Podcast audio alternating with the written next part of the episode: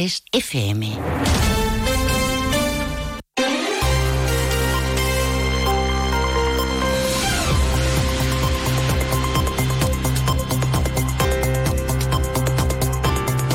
Más de uno Jerez.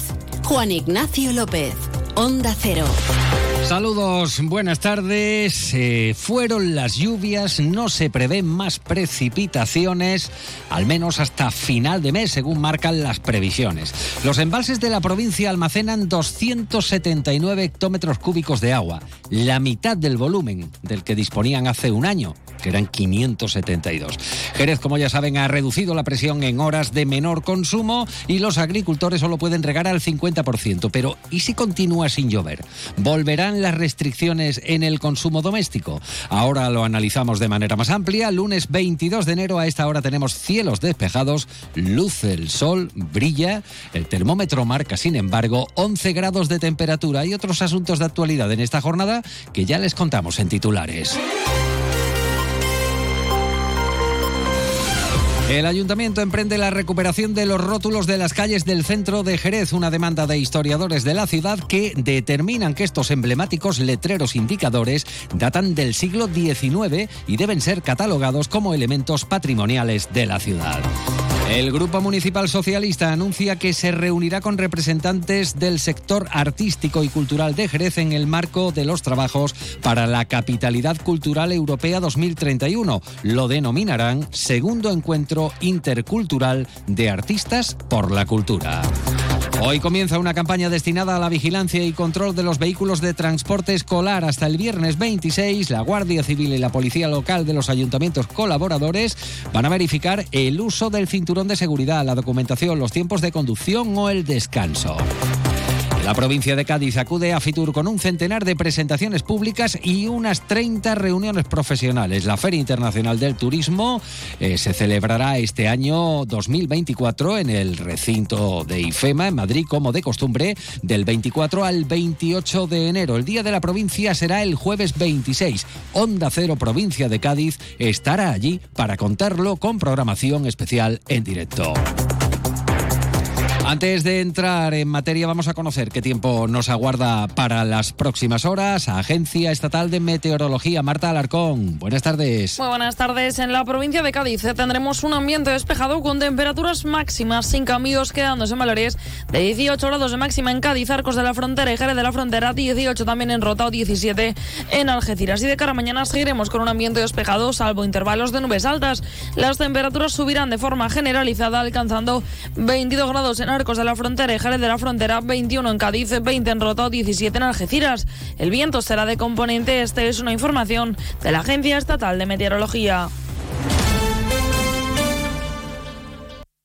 Bueno, pues la acaban de oír. Cerrábamos antes muy brevemente información de servicio. La calle Honda va a ser cortada mañana, martes 23, entre las 8 de la mañana y la 1 de la tarde. El motivo, labores de acometida de abastecimiento. Como les decíamos, cerrábamos la semana pasada con lluvia hasta el viernes, pero nuevamente luce el sol y lo que es más preocupante, un anticiclón establece la ausencia de precipitaciones hasta final de mes, según marcan las previsiones. Echamos un vistazo a las reservas hídricas pero pese a las lluvias de la semana pasada, el agua embalsada solo presenta un 15,43% de media en los pantanos de la provincia. El que mayor cantidad de agua acumula es el embalse de Arcos, el segundo de menor capacidad, que está al 81% eh, de su capacidad precisamente. El embalse de los Hurones se encuentra a algo más del 30%, mientras que el de Bornos está al 10% de agua embalsada y el de Guadalcacín al 16%.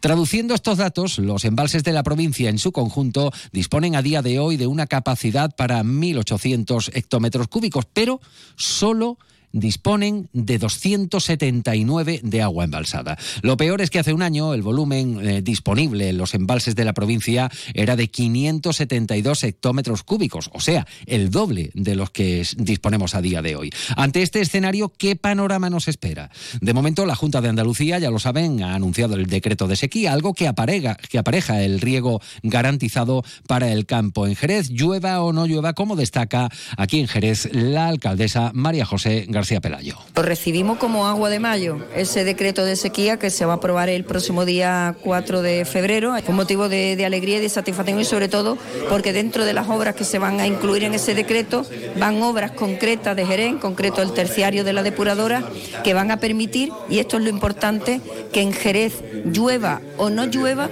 los regantes vayan a poder regar.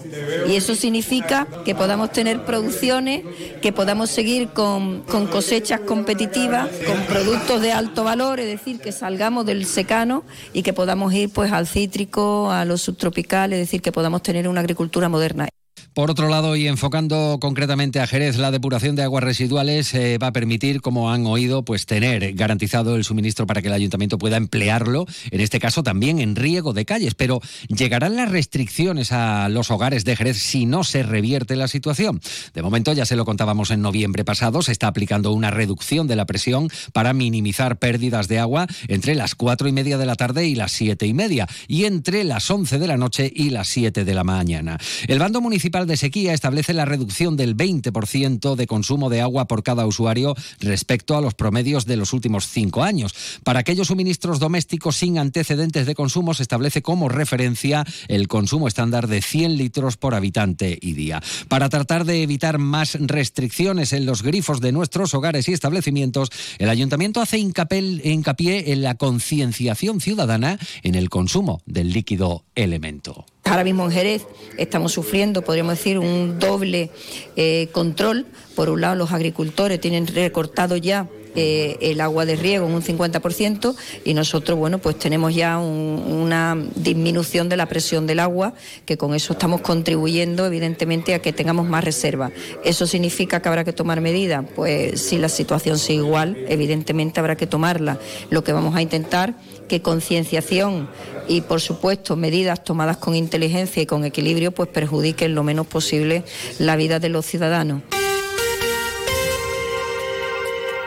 Una de la tarde y 42 minutos se inicia la recuperación de los rótulos del callejero histórico de la ciudad por parte del ayuntamiento. La actuación consiste en la reparación y adecuación de tales rótulos desde el Departamento de Infraestructuras. El teniente de alcaldesa de Servicios Públicos, Jaime Espinar, avanza que se han perdido muchos rótulos del callejero histórico del centro en los últimos años.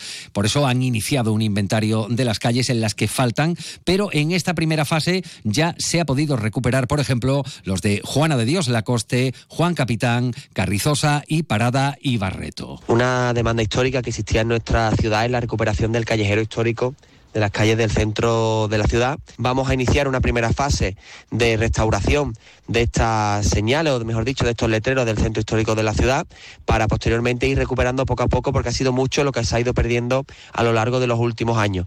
Hemos hecho también un inventario de cuáles son las calles que le faltan esos letreros históricos y poco a poco iremos reponiéndolos, pero ya vamos a iniciar una primera fase se trata de una actuación demandada durante años por dos historiadores de Jerez, José Luis Jiménez y José Antonio Cirera. Subrayan que estos rótulos del callejero del centro de Jerez son elementos patrimoniales de la ciudad y datan del siglo XIX. Escuchan a José Luis Jiménez. Por fin se han arreglado, se han pintado y se han recuperado cinco de estos letreros históricos de nuestra ciudad. Esos son letreros del siglo XIX que consideramos para que, bueno, luzcan debidamente en nuestro entorno y que tanto nosotros, los ciudadanos, como los extranjeros eh, que nos visitan, sepan por, dónde, por dónde circulan, por qué calle circula. Es una pieza que hay que recuperar y que creemos que desde patrimonio, desde cultura, desde urbanismo, deben de catalogarse como un elemento patrimonial especial y, de, y, estar cuidado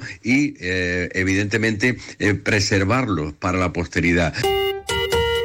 Una y 44 minutos de la tarde escucha más de uno Jerez Noticias en Onda Cero. El Grupo Municipal Socialista anuncia la celebración del segundo encuentro intercultural de artistas por la cultura que se celebrará este miércoles 24. Explican que el objetivo de este encuentro consiste en impulsar el proyecto de capitalidad cultural y se refieren igualmente a la financiación, destacando la necesidad, dicen, de recursos de otras administraciones como la Junta de Andalucía o la Diputación de Cádiz. Desde el PSOE hablan de la supresión por parte del gobierno popular del Shera Festival o del Festival Intramuros y también señalan por poner en riesgo, dicen, la sostenibilidad financiera de Fundarte. Almudena Navarro, concejal socialista. En este segundo encuentro estaremos con artistas de todo el panorama y todo el sector artístico y cultural de Jerez, con el objetivo pues, de estar junto a la ciudadanía y seguir apoyando el proyecto de capitalidad. Ya tuvimos un primer encuentro en el mes de abril con un grupo de artistas activistas de este proyecto. Creemos firmemente en este proyecto, puesto que fue un proyecto que se aprobó durante el gobierno de Mamen Sánchez, que fue aprobado por todos los partidos políticos de nuestra ciudad. Actualmente no hemos recibido ninguna noticia del gobierno municipal acerca de este proyecto. Seguimos con más reacciones tras la agresión a personal sanitario en el Centro de Salud de San Benito. Desde el Sindicato de Enfermería SATSE señalan que este centro actualmente solo dispone de personal de seguridad de forma presencial en horario de mañana, tramo horario en el que dicen apenas se registran altercados. Y añaden que eh, San Benito cuenta con una estadística elevada de agresiones en los momentos en los que no se dispone de seguridad privada. Por ello reclaman que aquellos centros con incidencias de agresiones tengan esta cobertura en el 100% de su jornada laboral. Subrayan que además San Benito atiende a muchos más usuarios para los que tiene, para los que tiene capacidad a la espera de la construcción y puesta en funcionamiento del centro de salud de la zona norte y de descongestionar de esta forma San Benito. Y argumentan con la demora que sufren los usuarios ante la imposibilidad de coger cita en los centros de salud debido, dicen, a las deficiencias de la atención primaria, algo que a juicio de este sindicato provoca que los usuarios carguen contra los profesionales asuntos que no son imputables a ellos. Diego Pérez, Sindicato de Enfermería SATSE. Dos profesionales sanitarios, una enfermera y un médico de familia, recibieron insultos vejatorios y empujones y en el caso de la enfermera fue agredida con puñetazos en el hombro. Este centro cuenta con una estadística elevada de agresiones en los momentos en los que no se dispone de seguridad privada. Por ello, desde SASE reclamamos que aquellos centros con incidencias de agresiones tengan cobertura de seguridad privada el 100% de su horario laboral. Y por su parte, desde el sindicato médico piden igualmente la presencia de seguridad desde la apertura hasta el cierre del centro de salud, además del endurecimiento de sanciones. Apuntan que en la actualidad se aplican solo medidas de alejamiento y pequeñas sanciones económicas. Juan Benjumeda, delegado del sindicato médico en la provincia de Cádiz. El desencadenante de los hechos fue el solicitar la tarjeta sanitaria para identificar al paciente. Reclamamos mayor seguridad en todos los centros de salud. En el caso de San Benito, personal de seguridad que esté desde la las 8 de la mañana a las 20 horas en que está abierto el centro de salud. Asimismo, a la Administración de Justicia, a la Junta de Andalucía, organizar de alguna manera sanciones administrativas económicas que sean más gravosas que lo que actualmente sucede cuando ocurre un hecho violento como este. Frente a este nuevo caso, la Comisión contra las Agresiones al Personal Sanitario de la provincia de Cádiz ha detallado que durante 2023, según el registro del SAS, se produjeron en la provincia 199 agresiones, 26 de ellas físicas, frente a las 259 del año anterior, 1 y 48.